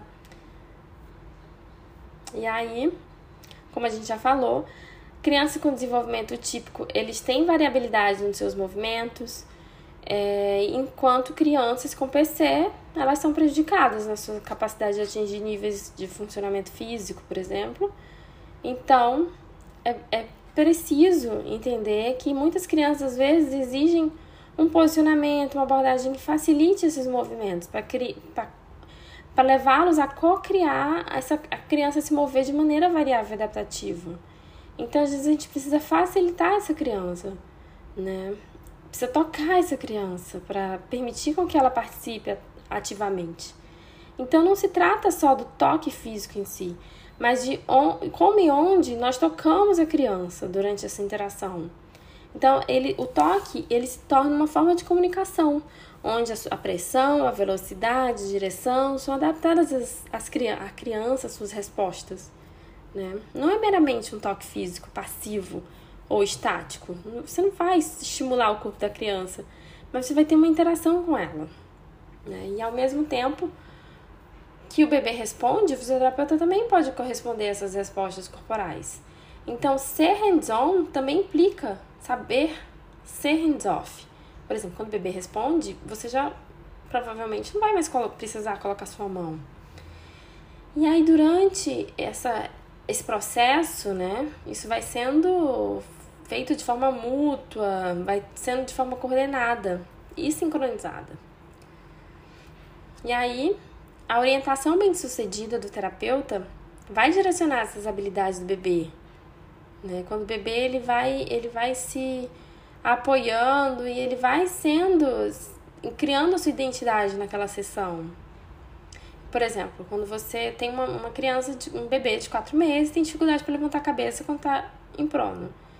O controle de cabeça, a gente sabe que é uma das primeiras habilidades para o desenvolvimento motor, né? É um marco importante, base para várias outras coisas. Então, por exemplo, quando o fisioterapeuta ele coloca a mão nos glúteos do bebê, nos extensores, ele, ele faz uma leve pressão e o bebê pode, né, colocar mais peso no, no antebraço para levantar a cabeça. Então, ele fez uma facilitação para aquele controle de cabeça acontecer. Então, a consciência da importância do toque implica que o terapeuta saiba que uma mudança na posição da mão é, pode ajudar o bebê a sustentar, a ter uma, um, uma postura melhor, né? E aí ele pode, é, quando ele percebe que o bebê consegue, ele pode já não se utilizar daquele toque, né? Não precisa mais. Né? O próprio bebê já consegue. Então ele já vai explorando outras, outras atividades. E aí, interagir também com as crianças em vários contextos é importante porque permite que o terapeuta ganhe múltiplas experiências, né? Então, tudo isso é para justificar é, a importância do toque na fisioterapia pediátrica, né? Então, é, o toque, ele não é passivo ou estático, mas ele é ativo e dinâmico. É uma interação que desenrola de forma que a criança e o terapeuta possam incorporar novas experiências corporais, contribuindo para o seu desenvolvimento, o desenvolvimento dos esquemas corporais, tanto da criança quanto do terapeuta. E isso foi comprovado por pesquisas. Hum. Então, assim, em resumo, o toque, ele não é apenas o uso das mãos. Ele se mistura ao aspecto social, se entrelaça com o toque do, ambi do ambiente, contato com os objetos, affordances proporcionados pelos objetos. E em cada encontro, né, cada sessão, o fisioterapeuta deve considerar estratégias de tratamento e abordagens em relação ao que está evoluindo na sessão, combinando suas várias abordagens para atender às necessidades e desafios da criança. Isso implica que o terapeuta deve possuir habilidades incorporadas que lhe permitam fazer mudanças e adaptações ao longo de cada sessão de, tra de tratamento. Então, assim, isso é aquilo, né? Não adianta você dominar o método e não, não ter raciocínio clínico. Você precisa saber quando usar o toque, saber quando usar determinado método, cada técnica, recurso, para você promover realmente uma sessão que habilite a sua criança a ter participação mais ativa no ambiente. E como consideração final, né, eles falam, resumem o que eles falaram é, sobre a importância do toque, conceituar o toque.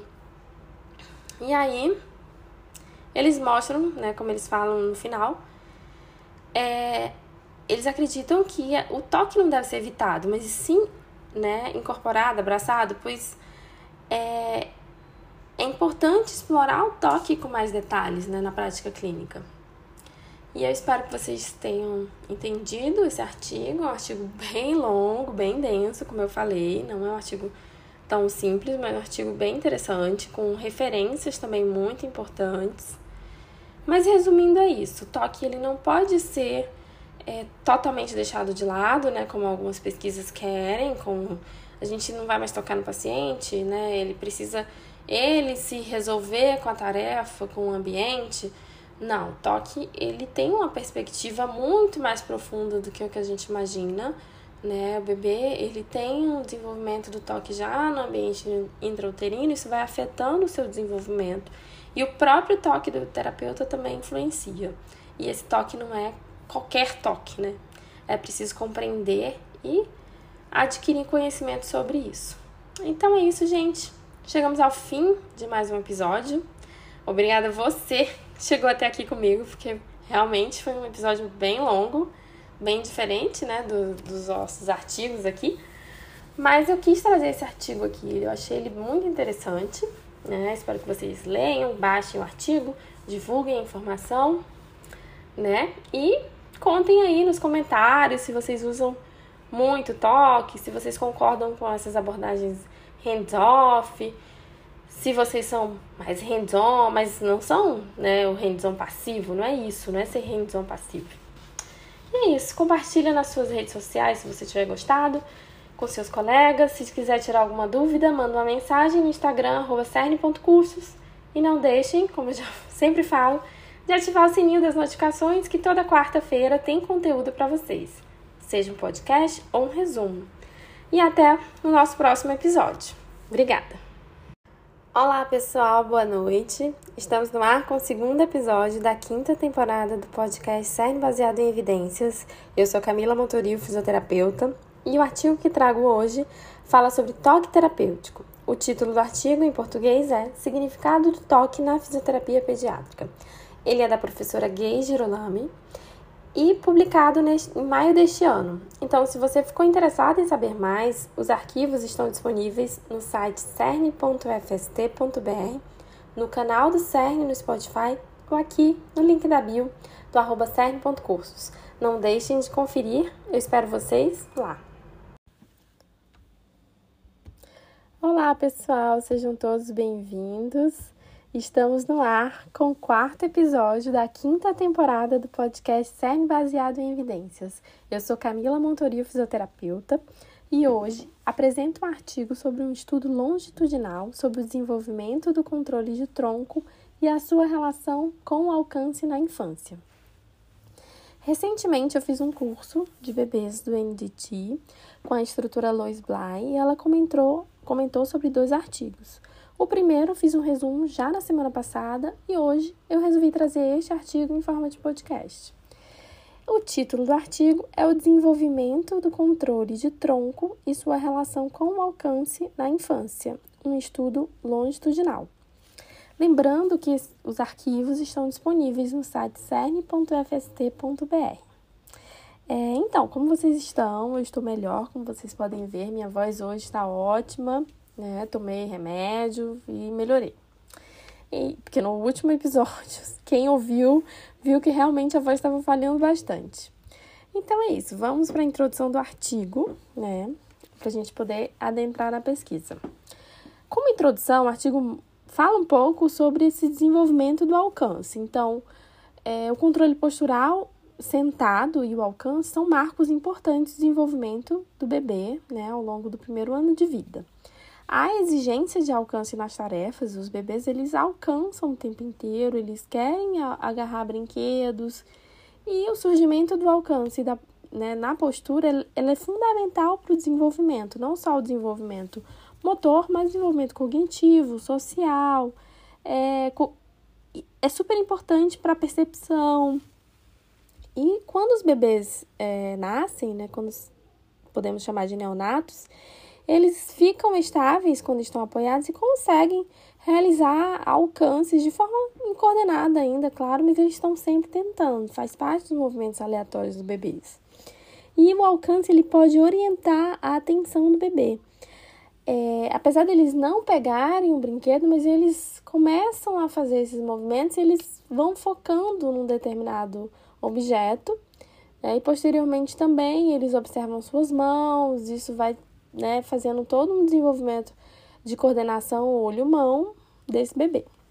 E aos três meses, essas extensões elas vão sendo substituídas por alcances direcionados a objetivos. Então, o bebê ele vai tendo mais é, função né, nessa, nesse alcance.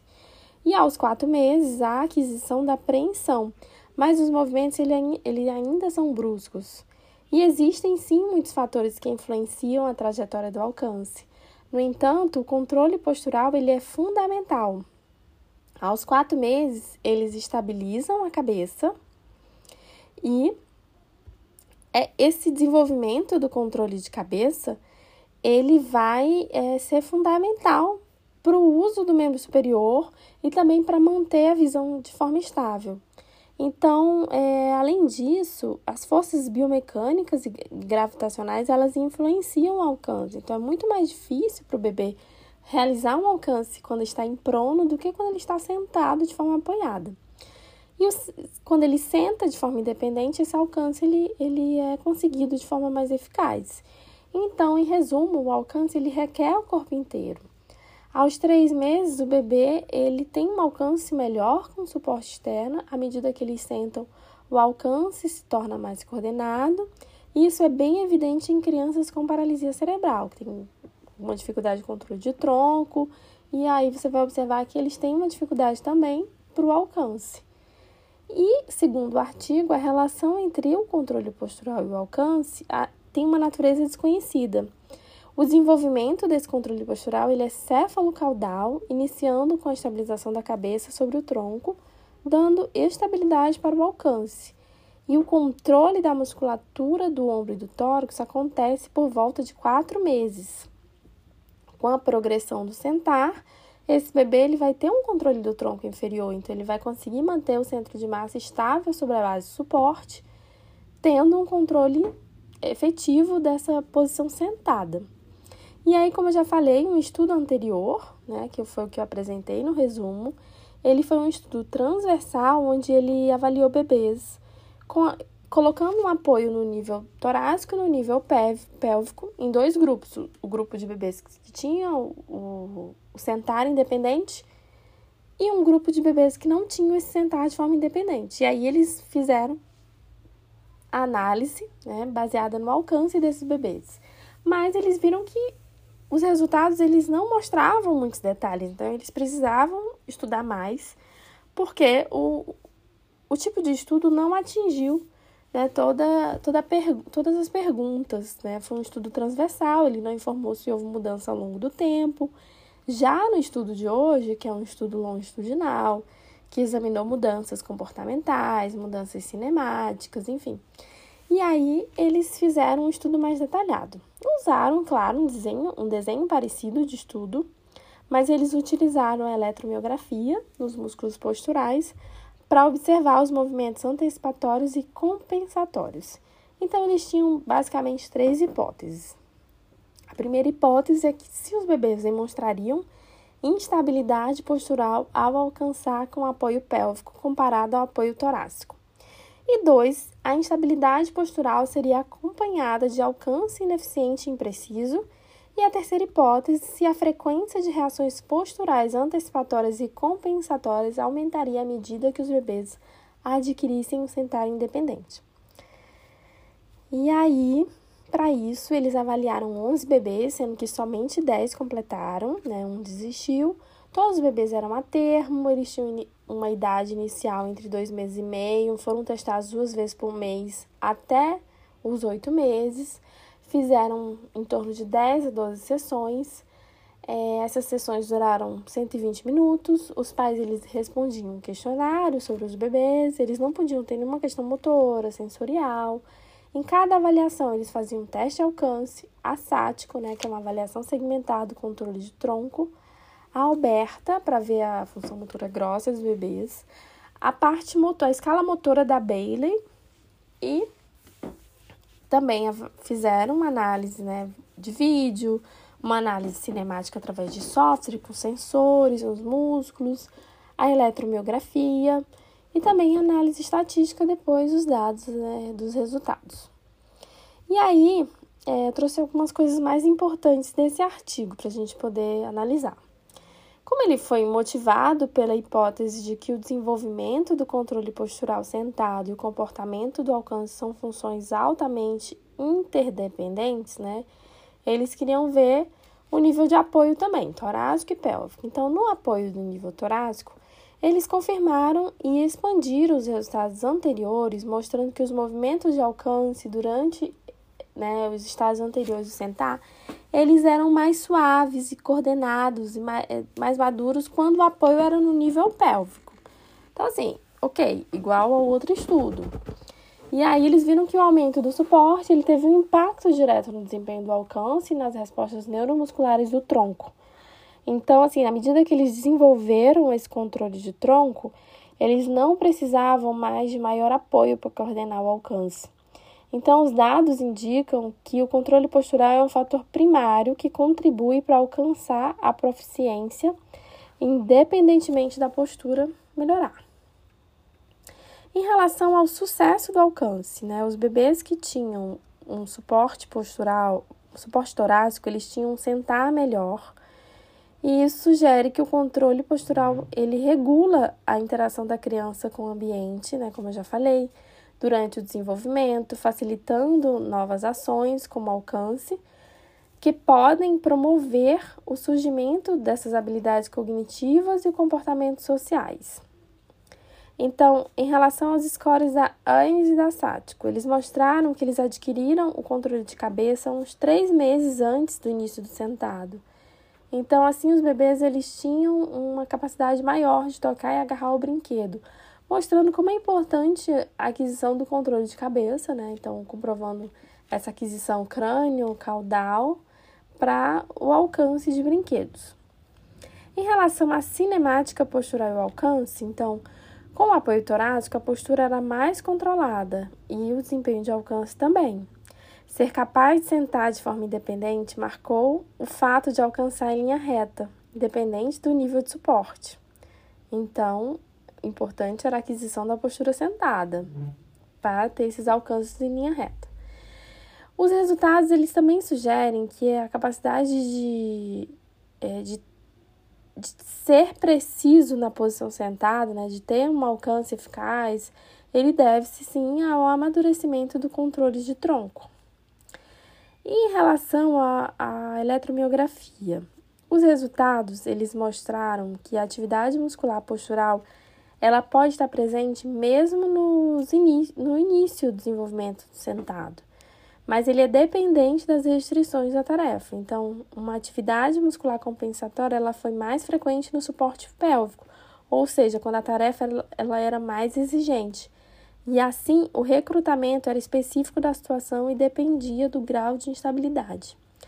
Com o aumento da idade, eles tinham um padrão semelhante de ativação, ou seja, quando ele é, já que tinha aquisição da posição sentada, ele já tinha é, mais maturidade muscular, então a ativação era muito parecida, né? Mas quando eles não tinham, a restrição da tarefa era bem importante, era bem dependente dessa restrição da tarefa.